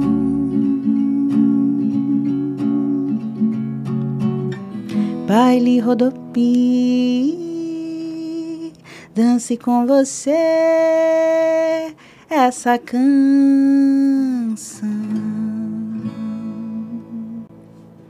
Ah, um bom conselho para os corações que estão precisando. Ouçam a sua música favorita, cante esse verso alto com a mão no coração. E é isso. Cara, muito legal. Você canta demais, viu, cara? Ai, obrigada, Você obrigada. canta Tô demais. estudando muito. Um beijo pra minha prof, maravilhosa. Olha, vou falar. Uma voz que dá pra deitar no sofá e ouvir a noite toda. Ai, sabe? que lindo. Obrigada, Não obrigada, incomoda, Kiko, de verdade. entra e, né? Caramba, que, que voz, cara. Obrigada, obrigada. Ó, vou falar o nome da galerinha aqui, tá? Vamos. Pessoal, se quem quiser mandar pergunta, agora é a hora. Eu vou falar, primeiro agradecer aí, dando uma boa noite pra todo mundo, ó. É, Codificado Equipe, Codificado Podcast, Laura Vecchioli, Polares, Ansiosa, Raíssa Tiger. Oba! Uhul. Raíssa Tiger. É, Raíssa Tiger mesmo, né? É. Chama Sandy, Fit Sandy Junior Lives, é isso aí. Ansiosa pelos próximos lançamentos, por qual, qual, qual será o próximo trabalho? Próximo trabalho que vem aí é uma canção chamada Quebra-Cabeça, vai vir single e clipe. Ainda esse ano, é, ainda esse ano, óbvio, né? Estamos no início do ano, mas eu quis dizer assim, ainda agora, muito em breve. Ainda tô em contato com a produção para saber como é que vai ser a data e o lançamento disso. Mas anotem aí, quebra-cabeça, ainda esse semestre, vou dizer assim. Tá bom? E vem aí uma música em espanhol também, aguardem. Ótimo. A gente queria que ela tocasse aqui, mas ela não tocou, mas Ainda beleza. não. Isa Isabelle Pan- Pantoja. Isabelle isso? Pantoja, te amo, Mandando boa Belê. Eli Valente, mandando boa noite Eli, também. beijo. Nívia Mendes Nutri. Minha irmã. Boa, Nívia. Maria Luísa Franco dos Santos, menina muito inteligente. É... Nívia, a Nívia Mendes mandou aqui, ó. Hum. Muitos artistas sentiram falta do calor humano do show durante a pandemia. Hum. Marília Mendonça vivia dizendo que isso falta é, fa- falta sentia dos shows. É isso, mais- é mais ou menos isso, né? Eu- Eu acho que ela tava comentando alguma coisa que a gente tava sim, sim, contando. sim. Inclusive, minha irmã é muito fã da Marília, muito fã mesmo. Minha família toda é muito fã. A gente sofreu demais com a perda da Marília. Foi algo assim de.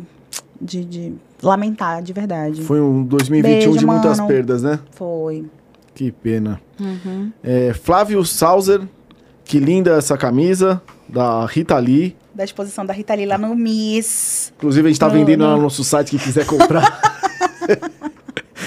Já vamos fazer aquela, né? Né? Ó, vai estar fazendo um show agora domingo Isso. e com as camisetinhas lá também. Quem quiser aparecer, comprar camisetinha e ajudar, tamo aí, né não? Fazemos Lógico, qualquer negócio. sempre on. A lojinha é nós. É, Raquel Ukey, melhor professora, arrasa. Ah, minha linda. Raquel Ukey ou Ukey? Raquelita. Não sei. Ukey, eu acho. Ukey.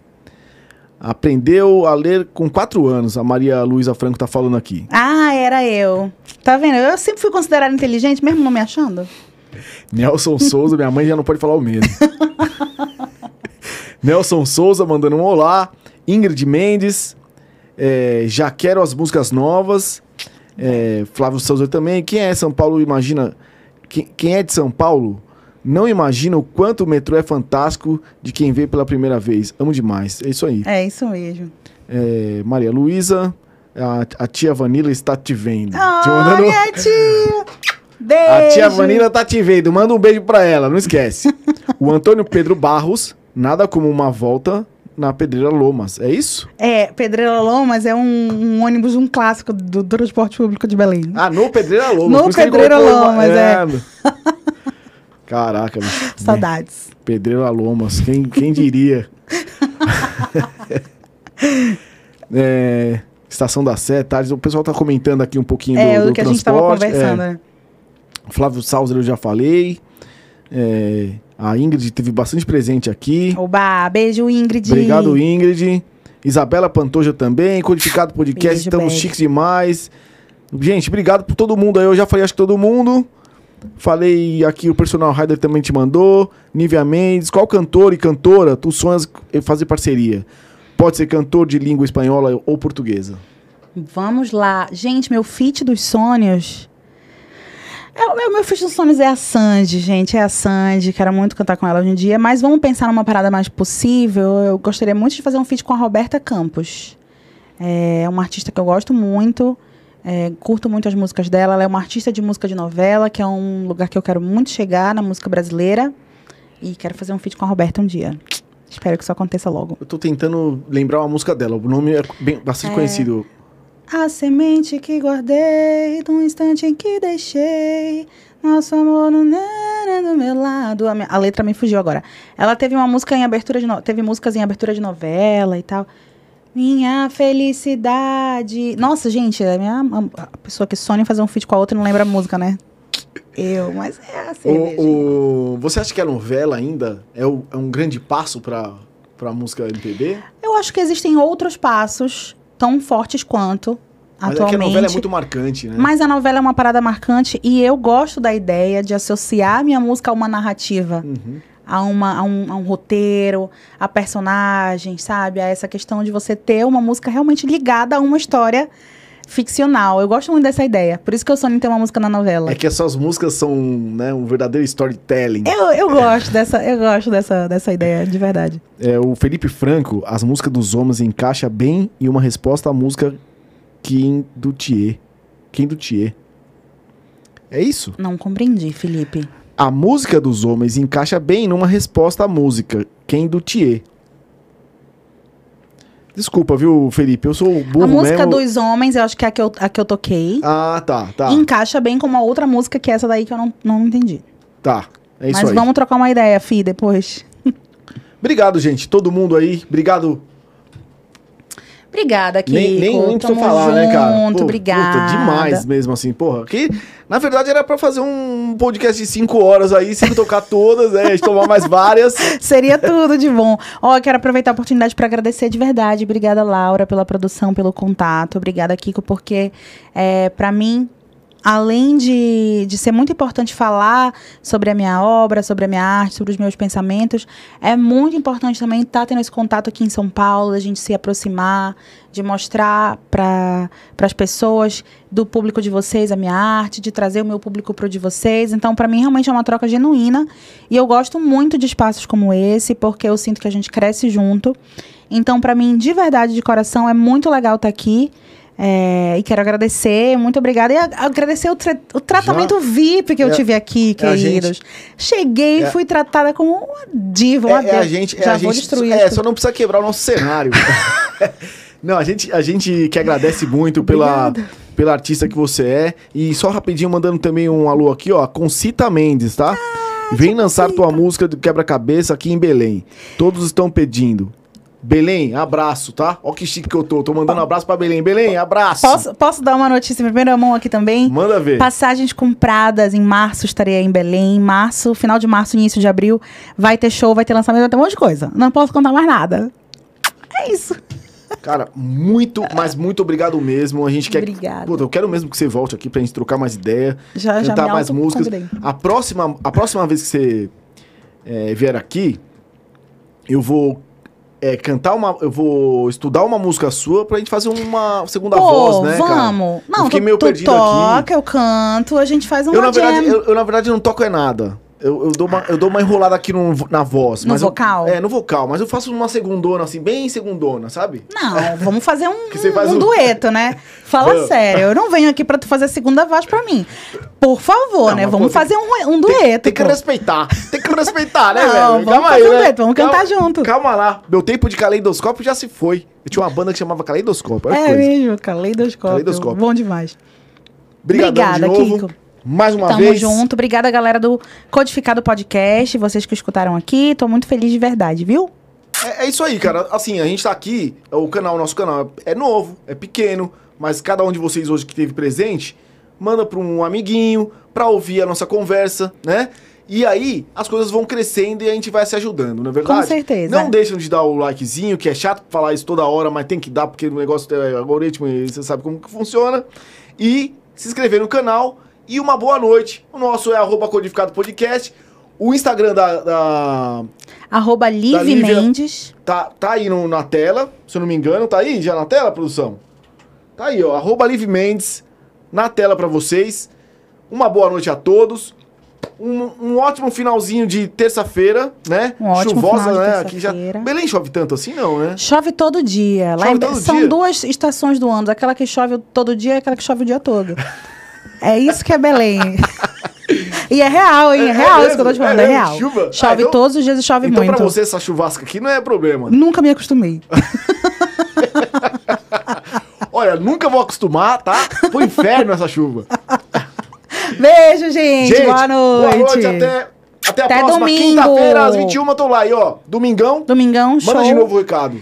No domingo, Maraú em Sampa, aqui em São Paulo. Entre em contato comigo no Instagram ou no Instagram do Maraú. E a gente vai fazer um repertório maravilhoso com canções paraenses e comidas paraenses. E vamos tomar uma ser- cervejinha lá também, né? Bora, vamos lá, vamos Bora. lá, sim. Gente, brigadão. Até quinta-feira, às 21 Codificado Podcast. Valeu!